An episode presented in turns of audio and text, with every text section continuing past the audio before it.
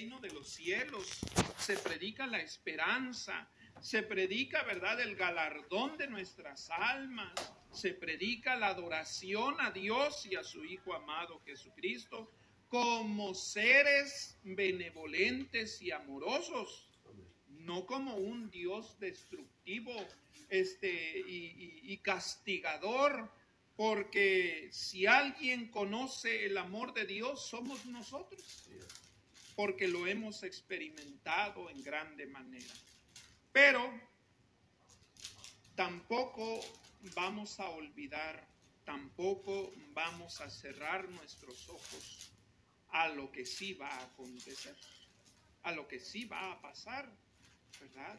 La doctrina, como, como lo hemos oído en esta semana, ¿verdad? Que se nos habló acerca de la prevención, porque así es la doctrina, una doctrina que previene para que llegado el momento, ¿verdad? No vayamos a caer nosotros en las garras del, en las garras del enemigo, ¿verdad? En, la maldad que Satanás tiene para este mundo, sino que la doctrina nos ayuda a nosotros para, como dice la palabra del Señor, para que viendo el mal que hagamos, el avisado ve el mal y qué hace, y huye, se aparta, se aleja. Entonces ahí radica la, el propósito de esta hermosa doctrina. Los discípulos, sin duda, aquellas palabras que el Señor Jesucristo les había, les había mencionado acerca de que no quedaría piedra sobre piedra que no sea removida, dijo el Señor. ¿Verdad? Que cuando sea el fin, el Señor destruirá todo lo que creó, todo, o hablando de este, de este mundo, de este planeta, ¿verdad? Que el Señor lo iba a destruir porque ya no iba a haber más propósito, ya no iba a haber objetivo, ¿verdad? Porque cuando el Señor lo va a destruir va a ser porque ya se cumplió todo por lo que fue hecho. Eh, y no, no es algo, hermanos, extraño, no es algo extraño para nosotros, porque nosotros lo entendemos y lo hemos vivido todos los días, ¿verdad? Cuando compramos una camisa, un pantalón, un, un, saco, una chamarra, lo compramos porque esa ropa nos va a durar toda la vida. Sabemos que va a tener un qué cosa, un fin, un propósito, y una vez cumplido su propósito, aquello va a terminar ¿verdad? En la mayoría de los alimentos, hermano, también, si le ponemos atención, todos tienen la fecha de cuando fue hecho, pero también tienen la fecha de qué cosa? De caducidad, de que ya este, pasado ese tiempo, ya el propósito de aquel alimento ya no funciona, ya no sirve. Y las cosas se echan, se echan a perder. Este mundo, este planeta, también tiene un, un tiempo de caducidad así como la vida del ser humano. ¿Verdad? Que cuando, cuando nacemos, hermanos, pareciera, ¿verdad? Que lo tenemos todo por delante, todo, pero dice el, el salmista, dice, pero pronto pasan nuestros días, pronto pasan y qué cosa, y volamos. Y nuestra vida es como un pensamiento, dice, que hoy es y mañana ya no es. Deja de ser. Así como la flor del campo, ¿verdad? Que, cuando sale eh, en la mañana florece, dice, y crece, pero luego sale el sol con su calor eh, este, eh, fuerte, ¿verdad? Aquel calor y se marchita y se, ¿qué cosa? Y se seca. Todo lo que Dios hizo tiene un principio y también tiene un, ¿qué cosa? Tiene un fin. Entonces los apóstoles o los discípulos entendieron esto que el Señor estaba hablando. Y le preguntaron al Señor, ¿cuándo serán estas cosas? ¿Y qué señales habrá de tu venida y del fin de los, del siglo? Porque el Señor les dijo, este templo, cuando le mostraron a aquellas personas, ¿verdad? El templo de, de, Salomón, el que había construido, el que había edificado y que se había reedificado dos o tres veces porque había sido destruido. Le dijeron, tardaron tantos años nuestros antepasados en construirlo. Y el Señor les dice, de cierto yo os digo que este templo será destruido y en tres días, en tres días lo reedificaré. Pero el Señor hablaba de su cuerpo, ¿verdad? aquellas personas entendieron que se refería al, al templo material físico que le estaban mostrando, porque el Señor dijo, pero es necesario que suba a mi Padre, que vaya a mi Padre y a vuestro, ¿qué cosa? A vuestro Padre, a mi Dios y a vuestro Dios. Pero no estén tristes, es necesario que yo vaya, porque voy a preparar lugar para quién? Voy a preparar lugar para vosotros, porque yo quiero que donde yo esté, también vosotros estéis. Y, les tengo una mejor noticia, que así como me voy, ¿verdad? Como le dijo el ángel, ¿verdad? A, a los apóstoles, así como le veis ir, un día también el Señor regresará en las nubes con millares de ángeles. Y dijo el Señor, yo vendré por vosotros y os tomaré a mí mismo. Bendita gracia y esperanza de nuestro Dios. Entonces hubo una respuesta del Señor a aquella pregunta. Hubo una respuesta, versículo 4 que dice, respondiendo Jesús, les dijo, mirad que nadie os engañe. Fíjate la respuesta que les da el Señor, no les dio fecha. ¿No les dio qué cosa? No les dio fecha, no les dijo tal, tal día, porque no es lo importante el día, hermanos, cuando el Señor venga. Lo importante de cuando Él venga es cómo nos encuentre. Porque el Señor les dijo, la venida del Hijo del Hombre será como ladrón en qué cosa? Como ladrón en la noche, cuando estén dormidos, cuando estén, y ahí vendrá. Entonces, lo importante no es que sepamos qué día es el que va a venir el Señor, sino que dice su palabra, sino que nos encuentre haciendo qué cosa? Haciendo su voluntad. ¿Verdad que es importante entender lo que el Espíritu de Dios nos dice? Fíjate, dice, mirad que nadie os engañe, porque vendrán muchos en mi nombre. ¿Qué vendrán? Muchos en mi nombre diciendo, yo soy el Cristo, y a muchos engañarán. Ahora, ya hubo una primera vez que cuando vino el Señor, Él sí se dedicó o sí era su propósito que creyeran en Él. ¿Me explico? En su primer venida, cuando el Señor vino, ¿verdad? Le decían, dinos si eres tú, tú lo has dicho. El que está aquí, Él es. ¿Sí? Era importante que supieran que Él era el Hijo de quién? Que Él era el Hijo de Dios, que Él era el Mesías. ¿verdad? Entonces les dice el Señor, porque vendrán muchos en mi nombre y les van a decir, yo soy el Cristo. Pero para cuando el Señor regrese, ya no será el propósito ese de creer en Él. ¿Sí me doy a entender? Ya no tendrá ese propósito de anunciarse, vengan y síganme, yo soy el Cristo. No, porque en su venida, en su regreso, el Señor, hermanos, dice que se oirá un sonido. ¿Qué se va a oír? Un sonido como de trompetas, hermanos, pero con gran estruendo, anunciando que el Señor llegó. Pero ya no vendrá. Vengan y créanme. No, ¿a qué vendrá el Señor? A recoger a los que creyeron. ¿A los que qué cosa? A los que creyeron no a los que van a creer. Entonces, por eso dice el Señor, mirad que nadie, ¿qué cosa? Que nadie los engañe, porque si eh, oyen que, que mira que aquí, que mira que acá, no se creen. No lo hagan, no vayan. Y desafortunadamente dice, a muchos engañarán. versículo 10. Nos vamos a brincar, hermanos, unos versículos. Dice el versículo 10, muchos tropezarán entonces y se entregarán unos a otros y, un, y unos a otros se aborrecerán y muchos falsos profetas se levantarán y engañarán a muchos. ¿A qué está dirigida la palabra de Dios en estos versículos que estamos mencionando? A que estemos atentos.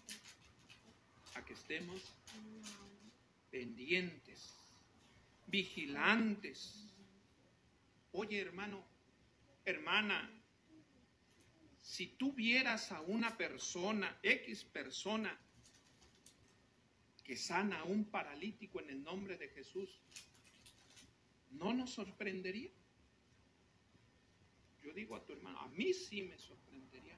Yo sí diría, wow, qué, qué bárbaro, qué, qué, qué cosa, porque darle, hermano, no creas que es cualquier cosa, darle la vista a un ciego, levantar a algún muerto. Sí sería algo que no, no lo dejaríamos pasar a la, a la ligera, ¿verdad? Ah, pero aunque veamos todo eso, ¿qué debe de haber en corazón? Debe de haber una seguridad. ¿sí? Debe de haber una seguridad. Tú y yo conocemos, por gracia de Dios, testimonios hermosos de hombres escogidos por Dios. Y algunos de nosotros, fíjate, hemos sido, como pudiéramos decir, tan privilegiados que ni siquiera es necesario que Él se pare enfrente del enfermo, que lo toque, que lo unja, que le dirija unas palabras ahí enfrente. No, hermano, ni siquiera eso. No, no, no ha sido necesario. Solamente hemos sido testigos que nos ha dicho cuando tengan necesidad. Tengan la confianza en Dios de que yo todos los días elevo mi oración en favor de ustedes y el Señor responderá la petición de su alma y ha levantado al enfermo, ha resucitado al que se había muerto, le ha dado la salud al que estaba grave. Sí, entonces hermano, aunque veamos y digamos, wow, qué, qué cosa, pero no podemos decir, ah, es Él. No, porque alguien que tiene señales de apóstol, ya lo conocemos. Y su nombre es Nazón Joaquín García, apóstol de Jesucristo. No ocupamos entonces nosotros, ¿verdad? Que, que vengan a decirnos, a enseñarnos a, ay, pero mira lo que hace, mira cómo... Eh, no, porque ya el Señor con su santa doctrina nos está previniendo. ¿Sí me doy a entender? Hermanos, alguien que se jacta, alguien que se jacta en el poder que tiene, pues lo entendemos, no es hombre de Dios. Los hombres de Dios jamás han utilizado la gracia que Dios les ha dado. ¿Sí me explico? No lo han hecho. ¿Tú te acuerdas de aquella predicación que dijo el apóstol de Dios, verdad? Yo puedo, dijo, levantar al muerto, yo puedo sanar al, al, al enfermo, yo puedo darle la vista al, al ciego. Pero dijo, pero el Señor no me mandó a eso. El Señor me mandó a rescatar almas. Hermano, qué mejor milagro que ese. ¿O no es así? Porque así le dijo el Señor, ¿verdad? Aquellos, ¿verdad? Que, que duraron cuando vieron que, que aquel paralítico lo, lo, hicieron bajar por, por el techo de una casa, ¿verdad? Y, y, y él vio, dijo, es grande su fe. Entonces yo te digo, tus pecados, ¿qué cosa? Te son perdonados. Se asustaron aquellas personas. ¿Y este por qué hace eso? ¿Y este quién le dio autoridad? Si el único que perdona pecados es Dios. Entonces el Señor hace para que entiendan, les dijo, para que sepan que yo puedo perdonar pecados, le digo, levántate, toma tu lecho y anda. Hermanos, es que esas son cosas secundarias. ¿Qué son? Son cosas secundarias. El mejor y más grande milagro es la comunión que tenemos en Dios. Por eso es que la predicación a las almas. Por eso es que este evangelio se está predicando a toda criatura.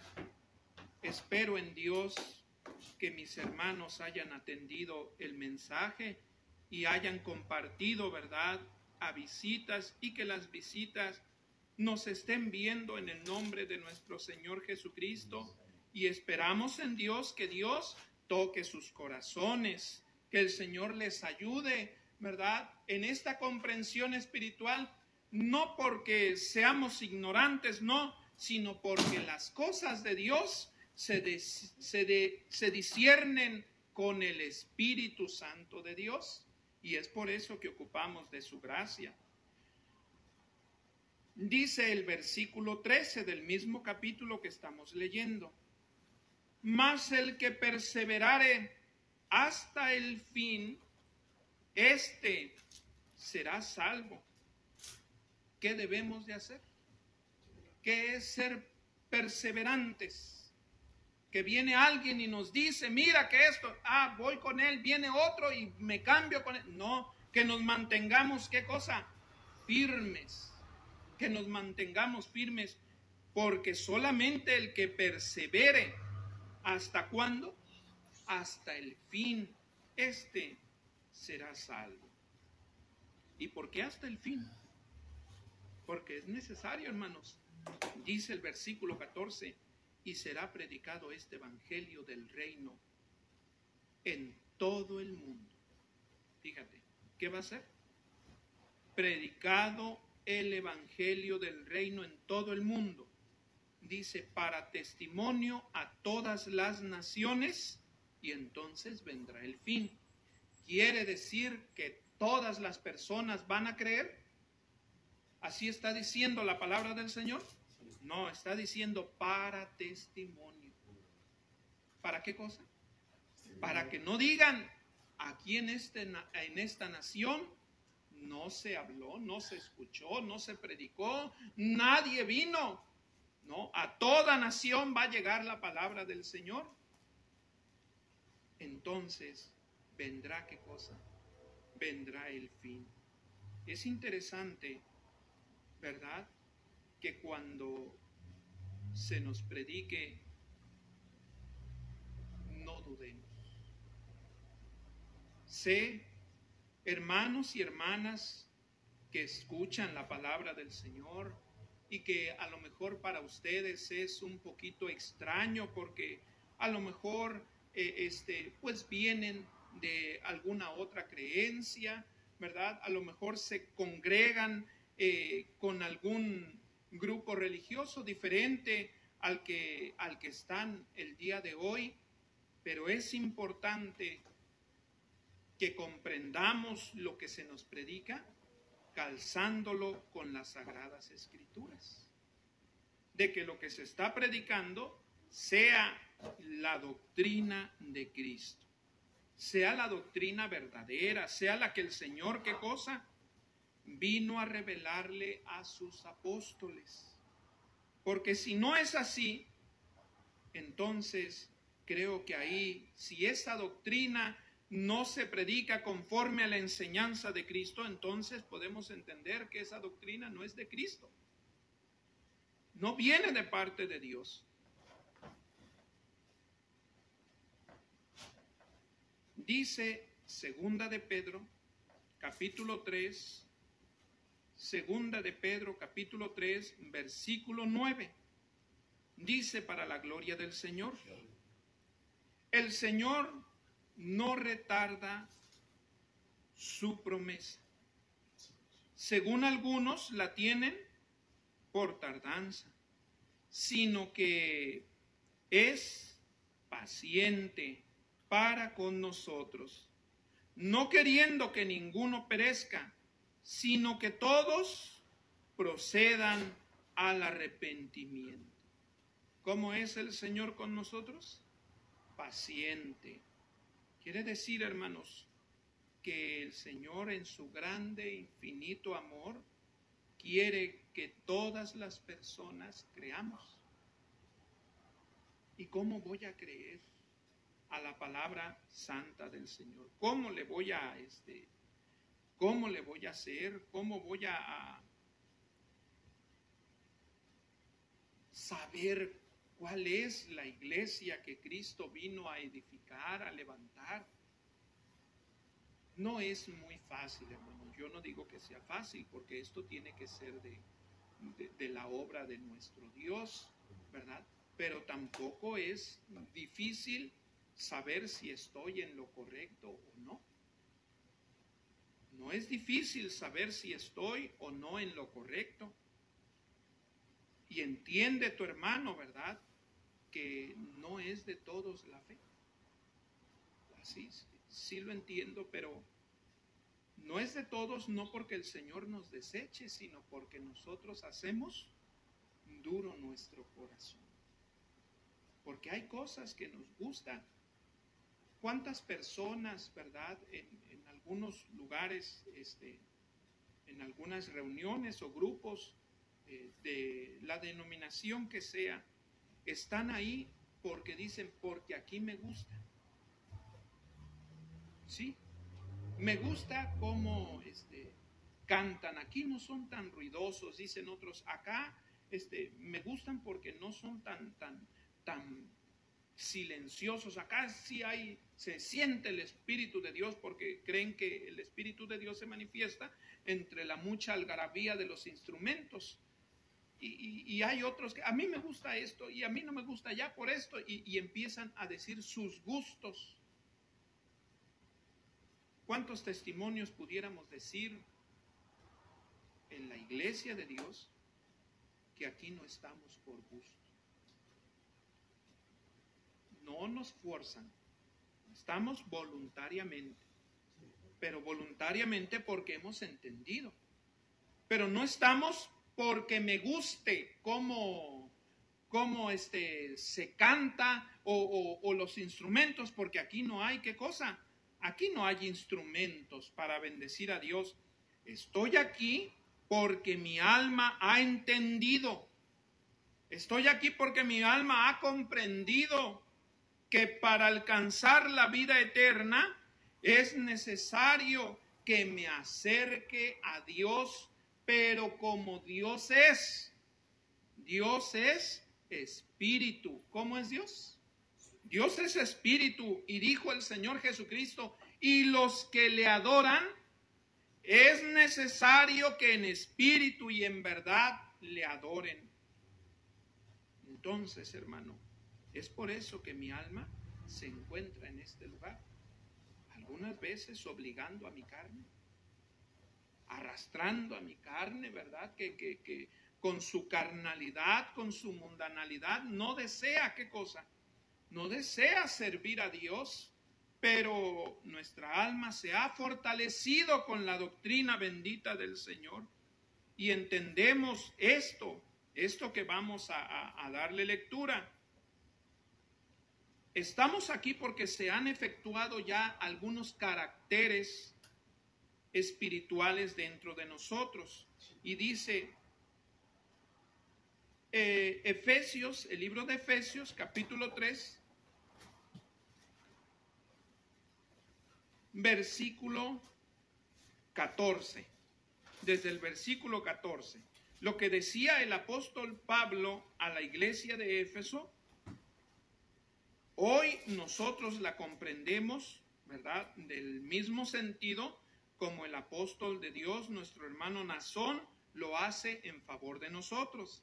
Y dice, así para la gloria del Señor, por esta causa doblo mis rodillas ante el Padre de nuestro Señor Jesucristo, de quien toma nombre toda familia en los cielos y en la tierra, para que os dé, fíjense hermanos, para que os dé conforme a las riquezas de su gloria, el ser fortalecidos con poder en el hombre interior por el Espíritu ¿Qué desea el Espíritu de Dios que se efectúe en nosotros?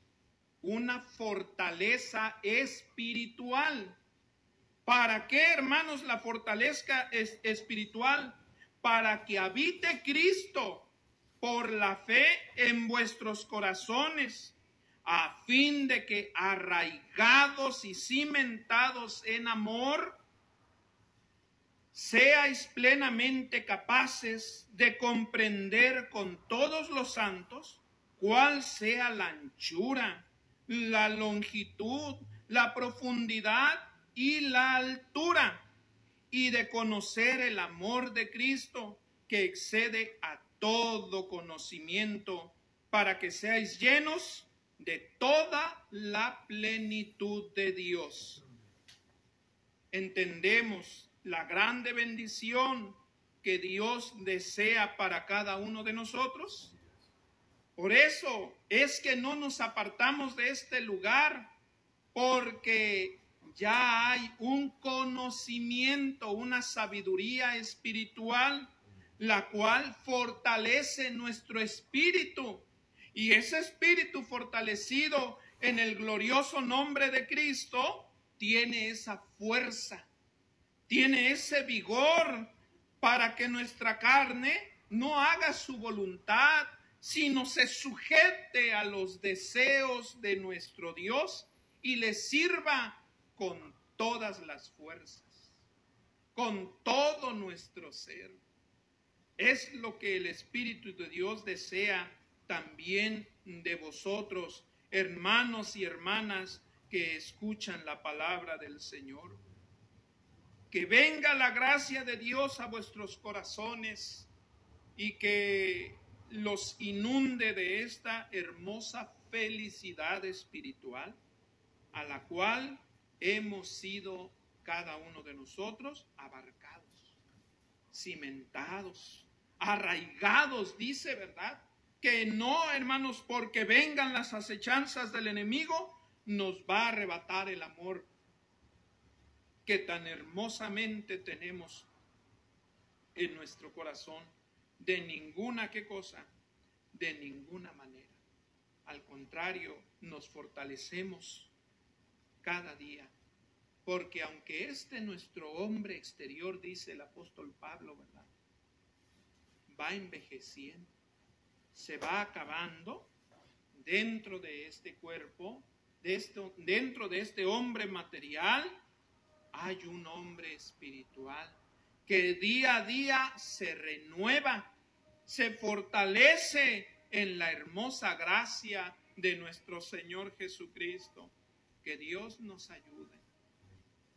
¿Y qué es lo que se les ofrece a las almas las cuales todavía no han tomado la decisión de bajar a las aguas del bautismo? Porque, hermanos, es importante, ¿verdad? La, decisión por medio del bautismo, el Señor reconoce. Fíjense qué bonito. Por medio del, del, bautismo, el Señor reconoce a aquella alma, aquella criatura que baja al bautismo, reconoce una paternidad sobre, sobre ella. Qué hermoso, hermanos y lo hemos oído, ¿verdad?, por labios del apóstol de Jesucristo, cuando bajamos a las aguas del bautismo, nos dijo el siervo de Dios, hermanos, en los cielos se oye una hermosa voz, este es mi hijo, esta es mi hija en quien tengo todo mi contentamiento. Qué bendición tan grande. Esa es decisión de cada uno de ustedes.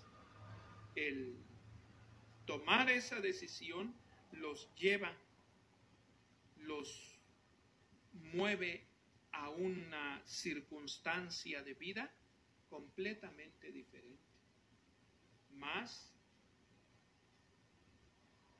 en un aspecto espiritual, más que lo material, porque lo material se acaba, ¿verdad? Pero lo espiritual perdura para siempre.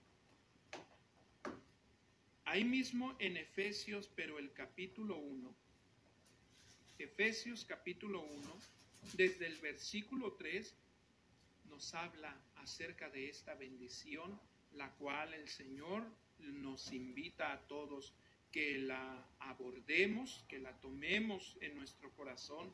Dice así para la gloria del Señor, Bendito sea el Dios y Padre de nuestro Señor Jesucristo, que nos bendijo con toda bendición espiritual en los lugares celestiales en Cristo, según nos escogió en Él antes de la fundación del mundo, para que fuésemos santos y sin mancha delante de Él, en amor, habiéndonos predestinado para ser adoptados hijos suyos por medio de Jesucristo, según el puro afecto de su voluntad.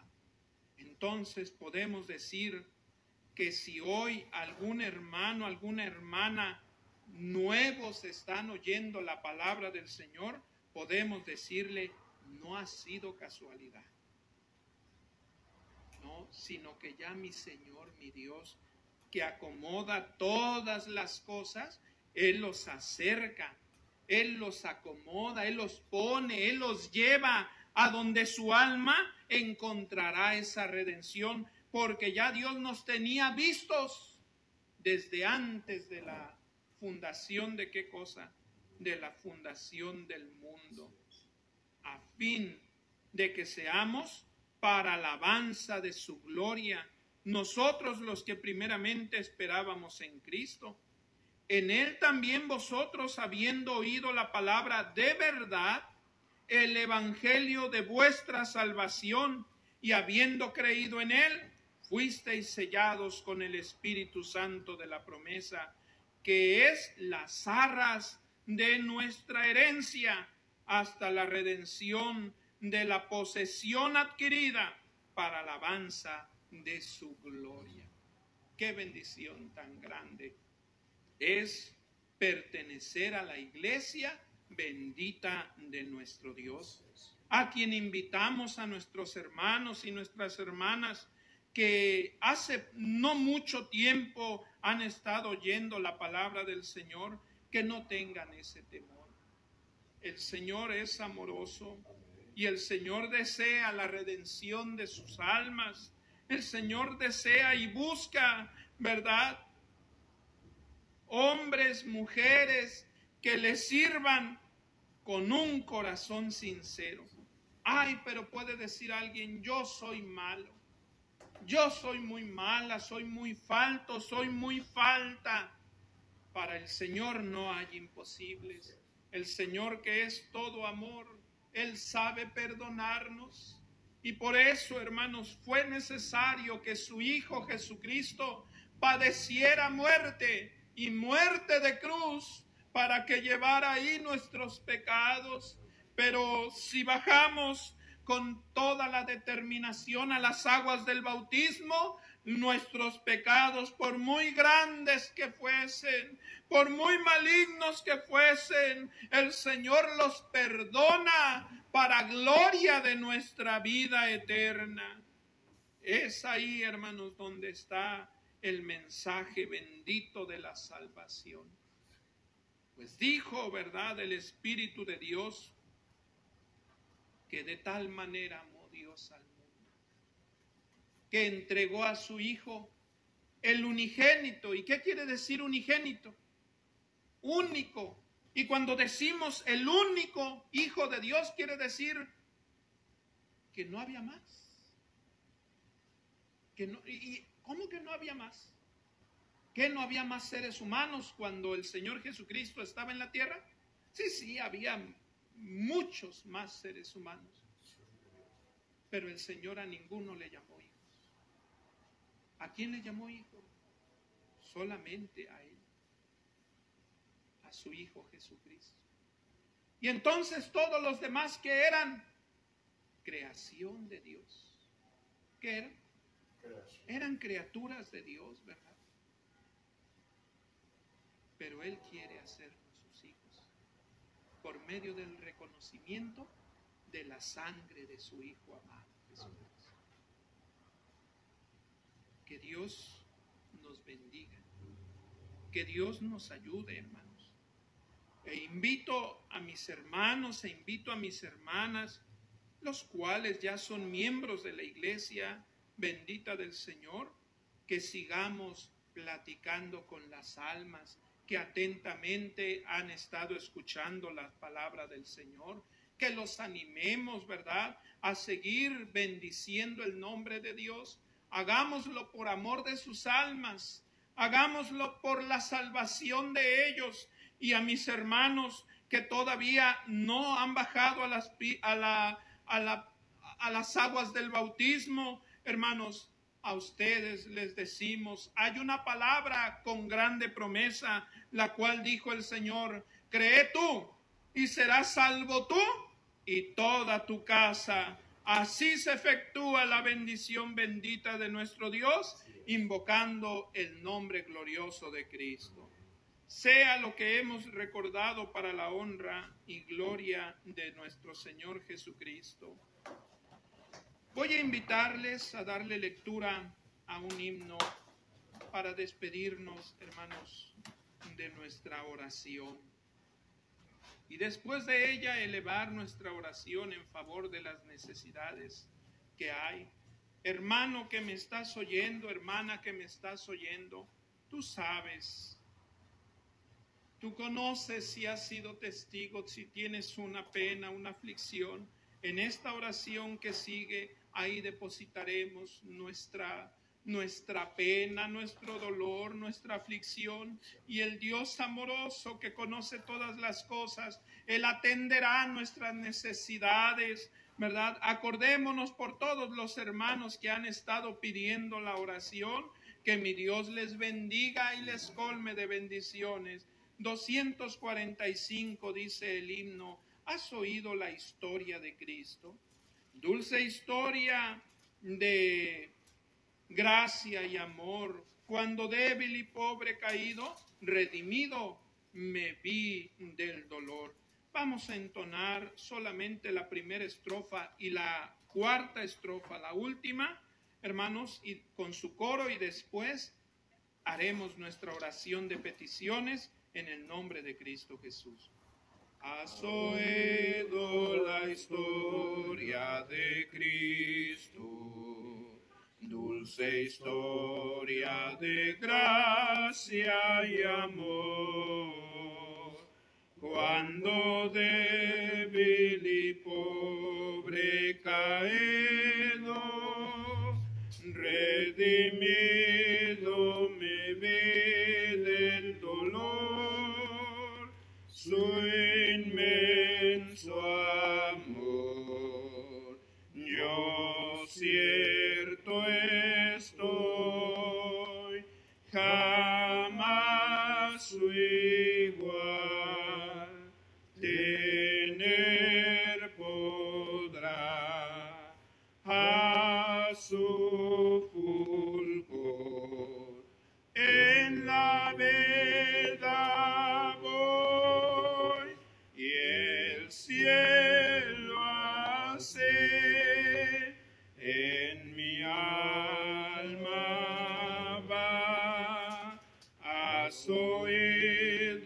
Del mar tempestuoso